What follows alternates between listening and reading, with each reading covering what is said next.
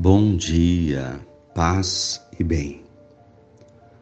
Hoje é sábado, 21 de janeiro, memória de Santa Inês. Inês nasceu na Itália no final do terceiro século, período da perseguição do Império Romano aos cristãos. Consagrou-se a Deus, revelou um coração puro, de amor sem limites. Tinha 12 anos quando foi morta,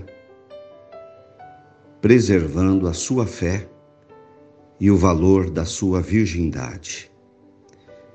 O Senhor esteja convosco, Ele está no meio de nós. Evangelho de Jesus Cristo, segundo Marcos, capítulo 3, versículos 20 a 21. Jesus voltou para casa com os discípulos e de novo se reuniu tanta gente que eles nem sequer podiam comer. Quando souberam disso, os parentes de Jesus saíram para agarrá-lo porque diziam que ele estava fora de si. Palavras da salvação. Glória a vós, Senhor. O evangelista Marcos nos conta como Jesus era buscado, procurado pelas multidões. Conforme o evangelho já refletia ontem,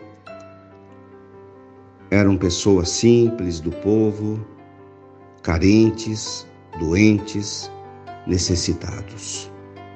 De alguém que os ouvisse, que dialogasse, que escutasse seus problemas, que os abençoasse, que rezasse com eles e que lhes transmitisse esperança. Jesus funcionava como uma espécie de para-raio ele atraía as pessoas. O que Jesus tinha que atraía tanta gente? Doçura, atenção, carinho, esperança são valores que nós precisamos imitar em Jesus. Nem a sua família, seus parentes o compreendiam. Achava que ele exagerava, que ele não precisava ficar dando tanta atenção para as pessoas. A fé é um mistério vivida individualmente e nem sempre compreendida pelos parentes e familiares. É uma adesão pessoal e supõe respeito é preciso respeitar a fé das pessoas e a sua entrega a um relacionamento com Deus e fraterno. Louvado seja nosso Senhor Jesus Cristo, para sempre seja louvado. Ave Maria, cheia de graças, o Senhor é convosco. Bendita sois vós entre as mulheres. Bendito é o fruto do vosso ventre, Jesus. Santa Maria, Mãe de Deus, rogai por nós, pecadores, agora e na hora de nossa morte. Amém. Dai-nos a bênção, ó Mãe querida, Nossa Senhora de Aparecida.